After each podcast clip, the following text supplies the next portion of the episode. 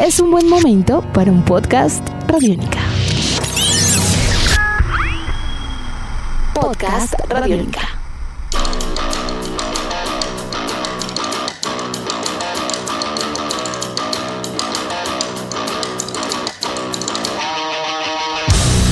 Bienvenidos a esta nueva emisión de Podcast Rock and Roll Radio, un producto de Radiónica desarrollado por el señor Andrés Durán, arroba Andrés Durán Rock, y quien les habla Héctor Mora, arroba Mora Rock and Roll, bajo la producción de Juan Jaramillo, Jairo Rocha y la captura sonora de Jefferson Alabado. Requiem es el nombre del nuevo álbum en estudio de la agrupación de sonido new metal y rap metal norteamericana Korn. Para este nuevo capítulo, el grupo trae algo de, podríamos decir, luz y esperanza que complementa una carrera de casi tres décadas. Editado por Loan Vista Concord, este trabajo número 14 en estudio de Korn llega tan solo tres años después de un aclamado The Nothing y cuenta con un despliegue a nivel mundial que no ha sido para menos. Su primer sencillo, Start the Healing, llegaría rápidamente a la posición número 9 para el listado de rock radio Billboard y al número 32 a nivel de sencillos rock. Así que hoy en Podcast Rock and Roll Radio revisamos Requiem de Korn, su nuevo disco y mucho más para los próximos minutos. Muy buenas tardes Andrés, como es habitual, un placer estar con usted el día de hoy celebrando este Requiem de Korn. Lo mismo digo Héctor, un gran placer poder estar con usted y con todos nuestros queridos oyentes que están pendientes de este Rock and Roll Radio Podcast y agradecimiento más que especial a todas las personas que hacen posible en la parte técnica de este. Sí señor, Korn, agrupación que comenzó a trabajar desde Bakersfield, California en 1993. Eh, recordemos que en esa época tres miembros de Korn hacían parte de la banda L APD. Estamos hablando de James Monkey Schiffer, que era el guitarrista rítmico, el Reynald Fiddley Arvizu en el bajo y Brian Head Welsh en la guitarra líder. Posteriormente llegaría Jonathan Davis en la voz y en lo que llamamos eh, como gaitas escocesas. Y también eh, hoy en día Ray Lucier en la batería, que en el 2007 reemplazó al baterista original David Silviera. Sí, señor, es el ensamble que presenta ahora Requiem como nuevo capítulo de una banda que sin lugar a dudas presenta un disco, yo siento que está a mucha distancia de lo que fue ese álbum de Nothing del 2019, que fue bien recibido, era eh, digamos a nivel general el regreso con una propuesta de con un poco más, más sólida, muy compacta, estaban en un buen nivel de composición con alineación original, también digamos que venía como reflejo de un buen periodo del grupo, aparece el COVID-19, la pandemia que los golpeó durísimo, de hecho durante la gira se contagiaron varios, ¿no? Eh, Brian Welch se contagió, Jonathan Davis se contagió y duró como 3, 4 meses para medio recuperar el nivel eh, de respiración en tarima, Andrés. Entonces pasaron como muchas cosas porque el disco venía muy bien, pero ¡pum!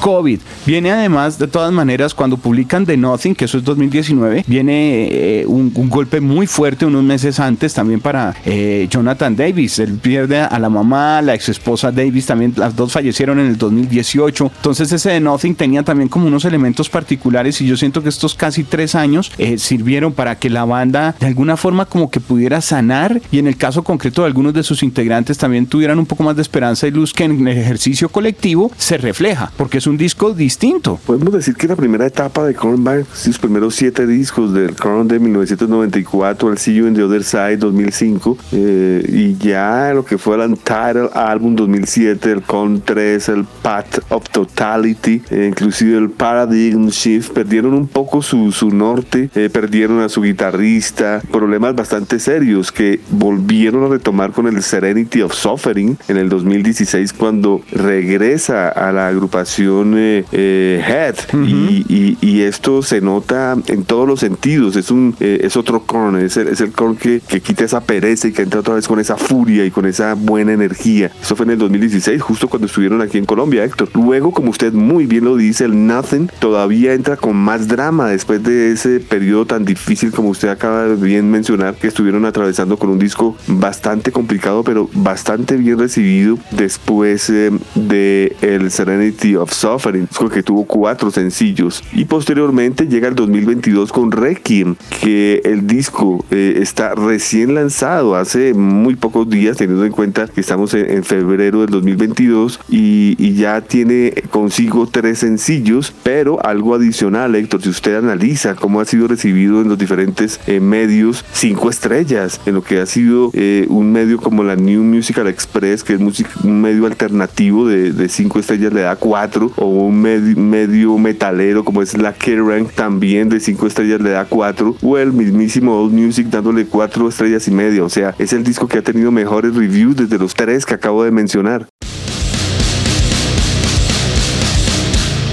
Andrés, yo creo que el, regreso además de Head Welch para The Nothing fue potente, fue claro, se sienten también muchísimas cosas, pero yo siento que para, para lo que es este nuevo trabajo, para lo que viene a ser este Requiem, uno siente que se consolida todavía un poco más las cosas. Esa presión y el regreso de Head pues viene desde el anterior, desde el, Serenity, pero yo siento que estaba como en un punto muy, muy presionado al principio, ¿sí? Como muchas fricciones, muchas cosas, de todas maneras es un grupo que ha logrado mantenerse, pero que eh, también a nivel interno, tanto en las luchas de cada uno de sus integrantes con su propio ser, eh, casi que es más grande esa que la lucha que tienen con los demás en el ejercicio colectivo. Lo cierto es que en medio de todo han tratado de estar juntos y van, vienen, pero en medio de todo siguen siendo a la hora de la verdad los mismos. Y, y yo creo que todas esas experiencias se suman para este nuevo álbum. La composición es muy, muy buena. La verdad es un trabajo muy, muy apretado, puedo decir. Y creo que también la compenetración y la sensibilidad de, de nuevamente, de Brian Welch, de Head, para este disco es mayor. Él también tuvo una pérdida muy grande. Eh, falleció la mamá de su hija en el 2021 eh, y, él tuvo COVID, Andrés. Entonces yo creo que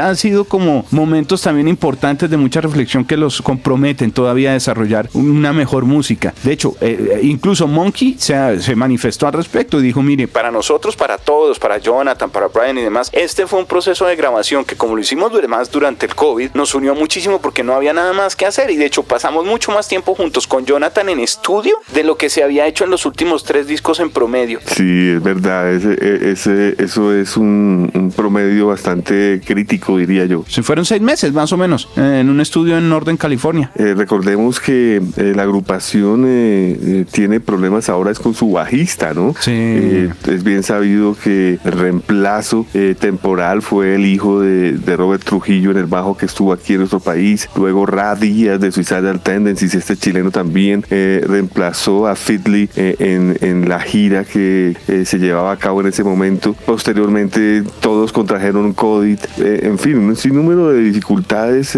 han tenido para poder lanzar este nuevo álbum. Ahora, Reginald Avisu o Fitly dice que él grabó los bajos, ¿no? Hay que destacar eso también. Él grabó, es verdad. él grabó los bajos. Lo que pasa es que dice que no quiere, que no quiere arriesgarse a volver a hábitos tóxicos. Y propiamente eso no se refiere como a su relación con los otros del grupo, sino como a la presión de la industria de la música y demás, él pues ya ha tenido procesos de, depresión y de desintoxicación enfrentando varios demonios muchas veces en el pasado, pero básicamente es con, no es con una persona del grupo, sino su situación y la presión casi que del, del medio y de un poco del agobio de esa industria del entretenimiento que casi lo mata. Completamente, es verdad lo que usted dice, aquí no es bronca con ninguno de los de la banda, sino pues por las mismas presiones de la industria misma, eh, lo han obligado a alejarse del grupo, pero como, como bien usted lo dijo, eh, eh, siguen siendo los mismos, a excepción del batería siguen, siguen siendo los mismos amigos y los mismos eh, cerebros desde la ciudad de Los Ángeles produciendo buena música. De hecho, Andrés, leía una entrevista que dio al New Musical Express, eh, justamente eh, fue, eso fue Jonathan Davis, y comentaba que para este tour, ya estaba con él también Head en la entrevista,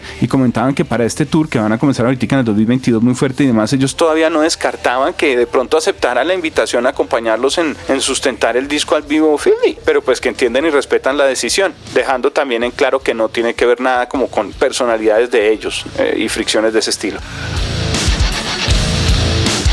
Una buena producción me parece oh. esta, esta de Korn para eh, los que están eh, estamos comenzando el, 2022 en cuanto a, rock se refiere. Eh, Requiem, excelente álbum, excelentes reseñas. este es un álbum que de, pronto el único pecado que tienes que es muy corto, Héctor, 32 minutos. Sí, Andrés, nueve canciones, 32 minutos. Yo creo que ellos, aquí fue como un balance. Si nos damos cuenta, no pasó tanto tiempo entre The Nothing y este a la hora de la verdad. Entonces yo creo que si bien había ideas, no todas cuajan como en canción así de rápido. Dos, creo que la tendencia moderna de pronto de, no sacar tanto discos sino sencillos, pues no hizo que el grupo se fuera por esa línea, pero de pronto sí midió un poco el esfuerzo frente al álbum y dijeron, hombre, con nueve está bien, no alcanza a ser un EP, está bien, podemos sacar luego otras cosas. Yo siento que es como una mezcla de tendencias y de momentos y, y también de los sentimientos y lo que está pasando con el grupo. Eh, debieron quedar canciones, pero sí hay que aceptar que el, el, material es muy, muy compacto, Andrés. La canción más larga dura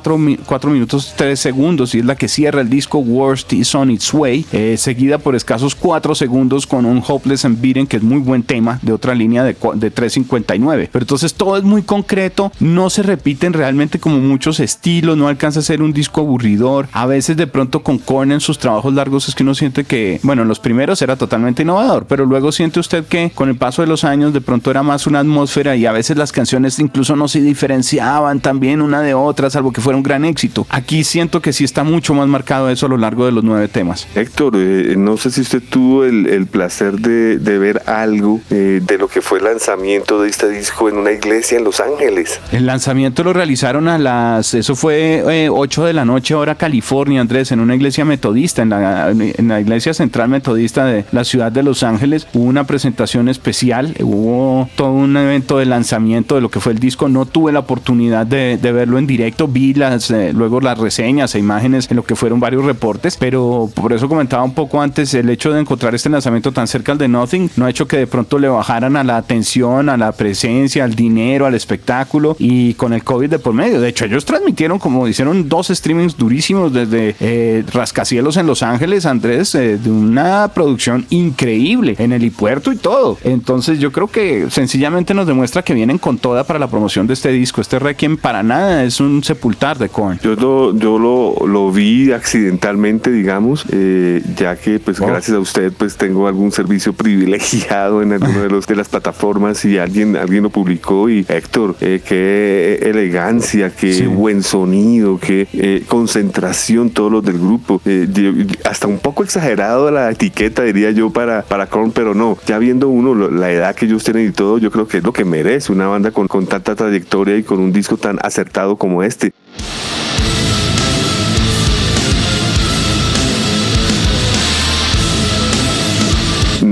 Hemos hablado de la portada, Héctor, es que regresan con esa densidad y esa oscuridad, con, un, con, con, una portada gris negra, en donde aparece como la cara de un muñeco, alguien apretándola y con el mismo símbolo de Korn que todos lo, lo, conocemos en la cara. Sí, señor, y con los dedos presionando como si fueran los sí. ojos, la cara de, del muñeco. Es, es fuerte. Es que mire, este disco reúne, yo siento que con regresa un poquito a los discos más oscuros, un poquito de Life sí. is Preachy, un poquito a toda la época pre-Follow sí, the Leader. Claro que sí, a Follow the Leader, exactamente. Es, es, es, lo que sentí un poquito como en tanto en la producción, en la intención, en esa oscuridad. A veces hay unas canciones donde tratan y acarician un poquito el black. Yo creo que de una manera muy, muy singular, algo extraño, algo que no teníamos presente, pero yo le sentí mucho del Korn y del Life is Preachy en varias canciones. Esa sí. etapa, que la tenían muy olvidada desde hace un buen rato. Totalmente de acuerdo. Siento lo mismo de, de, de esa época del, del Korn 94 y Life is Preachy 96. Y le pegan unos toquecitos de ese con comercial del Take a Look in the Mirror, del Untouchables, de pronto un poquito, del See You on the Other Side, más como de esa línea, eh, pero como de una forma más eh, tranquila, Andrés. Yo siento que este es un disco que resume sí. mucho la propuesta de Korn y con el paso del tiempo y todos los años que van desde que hemos mencionado, son casi tres décadas, yo creo que se ganaron ese estatus que usted también veía ahí reflejado en el lanzamiento, en la transmisión de, del concierto desde la iglesia metodista en Los Ángeles para, para este disco, porque ellos a la hora la verdad siento que están, eh,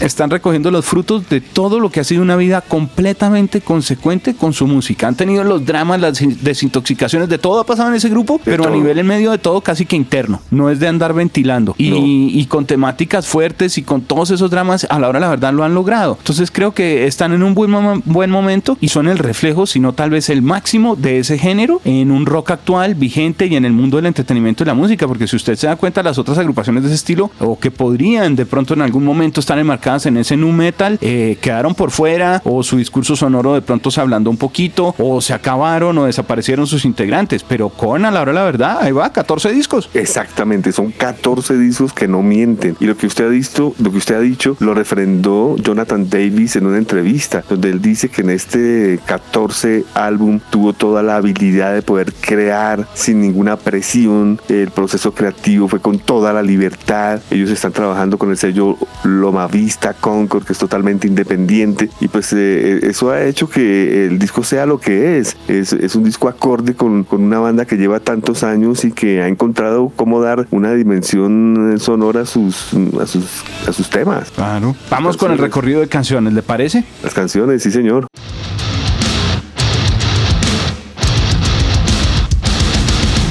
Bueno, como son solo nueve, esto va a ser rápido y concreto realmente. Porque comienza con Forgotten, un sencillo del disco eh, importante. Es un sonido de Korn. Yo siento que el sonido clásico de Korn, pero en una producción moderna. Sí, en una sola palabra, eso es Forgotten. Buena canción para iniciar. Y muy repetimos, cuando nos referimos al clásico, nos referimos al clásico clásico del inicio. Un poquito, exacto. Los primeros álbumes. Sí, señor. Eh, El número, canción número dos es una canción que dice Let the Dark do the rest. Deja que la oscuridad haga el resto. Sí, señor, es la canción eh, eh, Start the Healing, es la segunda, perdón. Eh, no, ese sería el, ter- el tercer tema. Ah, Lo que sí, pasa ah, es que sí, ese es sencillo potente. Eh, Sí, señor, Let the Dark do the rest. Sí, señor, la Exacto. segunda canción del álbum. Tiene usted toda una canción de 3 minutos 39, bastante intensa. Es más melódico. Aquí, por ejemplo, se complementa el sonido clásico de Korn del principio, como para dejar en claro que el disco es de Korn. Pero con Let the, Dark, Let the Dark Do the Rest, en efecto, hacen el resto. Y la música hace su magia y presenta una banda mucho más melódica. Incluso le juro que hay un guiño con el pop, yo le sentí en el coro. Eh, pero la intensidad y la oscuridad del riff principal, pues jalan la canción algo mucho más siniestro. Creo que es de las mejores canciones del disco y me gustó que fuera casi que eh, al comienzo. Está de segunda, muy fuerte, muy presente. Luego sí viene la canción que estoy refiriéndome, Start the Healing, en donde encontramos eh, un sencillo que muy radial, que ha impactado y que de una u otra manera en la lírica trae eh, el, el, el requiem de este álbum. Sí, señor. De hecho, Start the Healing me pareció un buen sencillo, algo de furia, unos toques alternativos que hacen que la canción sea como digerible en algo en el rasgado, que eso está como en tres canciones. Hay buenas tensiones en los riffs de guitarra, el caos propio de Korn cuando van con esos crescendos y mezclan todas las cosas y, y de pronto la intensidad y la angustia de Jonathan Davis crecen poco a poco y llegan a un gran clímax Korn. Eso se nota en esta canción. Start the Healing es muy radial, muy compacta, 328. Sí, señor. Luego viene Lost in the Grandeur, que si no estoy mal fue el último sencillo del lanzado o el primero, no, no recuerdo. Este fue el último, exacto. el último, sí, fue el Start the Healing. Sí, el último. Buena canción. Sí, esta es mucho más potente, mucho más pesada, es una composición un poco más compleja. Digamos que aquí el disco ya siente usted que está no escuchando sencillos de Korn, sino que en realidad ya es una aventura sonora un poco más comprometida.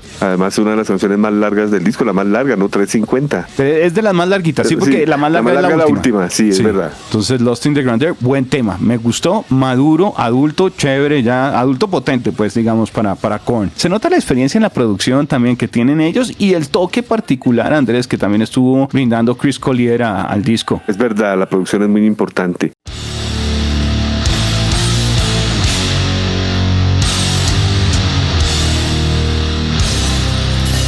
Quinta canción es Disconnect, canción de 326, es de las cortas, eh, directa, eh, una canción también muy corn que rememora los dos primeros discos. Esta sí que lo tiene súper claro, exacto. Es de esas donde no hay nada que hacer. Esto es todo el corn, pre-follow del líder, repito. eh, un poquito más melódico, eso sí, pero oscuro para los coros total, como en esos primeros álbums. Es un poco más lento, eso sí lo noté aquí, lo dejan fluir. No es el golpe partido característico del grupo en los riffs más potentes. Y eso es lo que me parece bueno del tema, Andrés. Sí, es, es claro. Hay, hay, mm, hay algo eh, importante en Disconnect y es que al igual que Start the Healing está la participación de Lauren Christie en cuanto a composición de la canción. Recordemos que este es un cantante británico, compositor y también productor que ya había ha- ha trabajado con eh, Korn anteriormente. Pues se nota, ¿sabe? Porque también es de esas composiciones más complejas. Me, me parece interesante eh, esa anotación que usted hace, porque sí enriquece. Creo que el grupo llega a un punto en donde dice, vea, mientras las canciones enriquezcan, no importa cómo trabajemos, no importa de quién venga eh, la iniciativa, todo es bien recibido. Y eso se nota en el Hopeless and Beaten también, en la siguiente canción. Helpless and Beaten, sí señor, canción también de cuatro minutos, podemos decir una canción que eh, está refrescando lo que es el Korn después de eh, el disco anterior de Nothing. Sí, porque yo siento que incluso esta es la más melódica y atmosférica de todo este álbum y de las más melódicas y atmosféricas en la discografía reciente de Korn, digamos en la última década. De todas maneras, el disco, los contrastes son como que la, la fuerza del tema, o sea, muy melódico, muy suave y luego algo muy potente, muy oscuro. Hay mal, incluso a veces hay una intención, lo que le decía un poquito, mm, pues no me atrevo a decir black metal, pero sí acaricia la oscuridad casi que con un guiño a ese primo desde lejos, porque es un poco más malévolo en los puentes, eh, podríamos decir, sí, una tensión más oscura, entre comillas. Sí, hay oscuridad, hay oscuridad. Sí, maloso, eso gusta. Sí, señor. Bien. Canción 7. Pennies to Sorrow, sí señor, la canción 7, 3 minutos 20, las más cortas. Esta es una canción muy con. Esta canción me parece que ratifica el sonido del grupo, no es que ponga mucho más al disco. De hecho, el corte es un poquito radial, el coro es un tema muy follow the leader. Yo creo que es como para compensar a los que les gusta tanto la época es del follow para acá. Sí, es verdad. Los efectos ese- de guitarra, los fraseos son muy parecidos como esa línea. ensamble guitarrístico. Y eso da un paso a una visión un poco más íntima con My Confession. Sí, La siguiente canción, 3 minutos 34 para mi confesión. Un balance muy corn. Aquí siento que hay de todo. Aquí sí resumen el disco y todo su estilo. Las vocales, las dinámicas, los riffs. Un poco del rapeo, de ese rapeo clave de ellos y esa atmósfera. Eh, Esta es una canción que va muy en la onda del corte anterior de 7 también. Llegamos a la última canción, Words is on its way. Sí, ¿qué Lo peor viene en camino. Sí. Tal vez por lo que es el final del disco, pero y, y quedan un poco iniciado. A mí me parece que el, el álbum es muy potente. De pronto me faltó uno, un sencillo más a nivel radial comercial, como para completar 10 canciones, como para tener esa otra visión también muy pegajosa, muy radial de Con, que, que siempre es exitosa y que creo que complementa también a los seguidores del grupo. Lo que pasa es que el resto es tan oscuro y contundente que no sé si se sentiría rara esa canción. Pero Worst is on the Way es la más larga, buena para el final. Me parece que es arriba, grande, con una presencia que dice uno, bueno, eso era Con. Es como si hubiera estado uno en un showcase corto. Y al final todo el Más mundo como que, sí. wow, iniciado.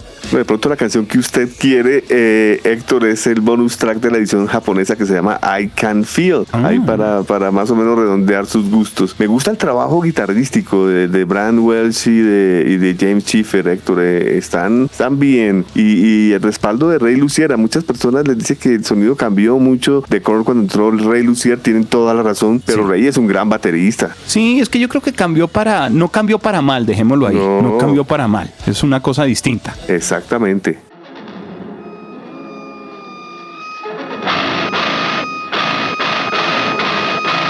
El toque con Silveira, y, y tuve la oportunidad, yo sé que usted también tuvo la oportunidad de verlos, en- incluso en su mejor momento, pero el ponche de él era, tiene un algo muy particular que el grupo afortunadamente supo superar, eh, me atrevo a decir en su momento, porque era difícil, él era el que le involucraba también una gran modernidad en cuanto al respiro y al, y al beat del grupo, y siento que ya para una nueva época y un nuevo sonido, afortunadamente ese cambio eh, no permitió que, que perdieran, como que bajaran la guardia, y lo de Rey Lucier ha sido muy bueno, además pues a la hora la verdad ya va poco, ya va casi para década y media con ellos. Sí, ya, exacto. Ya uno comienza a pensar es que van a haber más discos con Rey que con lo que, que con su baterista original, así es. Sí, casi que la mitad del grupo, esa casi que la mitad de la banda, De la ahora que lo banda, pensamos, sí, sí. casi que la mitad vendría a ser. Sí, señor. Bueno, excelente. Y la otra mitad sí, Silveira. Bueno, pues con eso hemos llegado al final, Andrés, del recorrido por el disco. Yo creo que es recomendado para calificar. ¿Cuántas estrellas le daría usted o qué calificación le daría usted? De una a cinco, cuatro estrellas. Sí, yo también creo que me quedo con las cuatro estrellas. Con las cuatro estrellas me parece que está bien así. Y es un buen álbum, potente, de pronto un poquito corto, para que hubiéramos podido darle un poquito más de pronto, donde la exploración hubiera llegado a unos dos, tres canciones más. Pero está bien, es un buen disco, vale la pena. Los fanáticos no pueden estar decepcionados. Buen regreso No, de Korn. Claro, como lo dijimos ya anteriormente, después de uno haber seguido toda la carrera de Korn desde su primer álbum en el 94, y pasando por todas esas metamorfosis, lo que es el Serenity, el Nothing y el Requiem, son muy buenos discos. Me parece una trilogía, diría yo. Sí,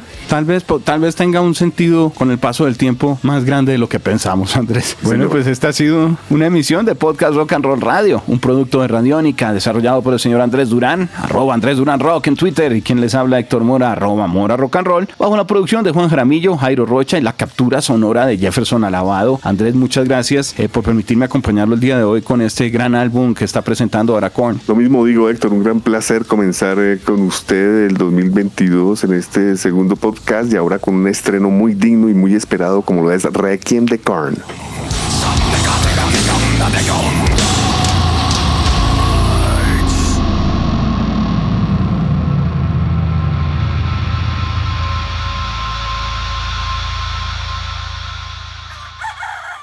Hola, soy Fausto García Calderón. Hago parte del equipo de paz de Radio Nacional de Colombia y quiero invitarlos a escuchar Inquebrantables, Voces del Cambio, la serie de podcast en la que les traemos historias de gente excepcional que está cambiando la historia en lugares a los que ha llegado la paz.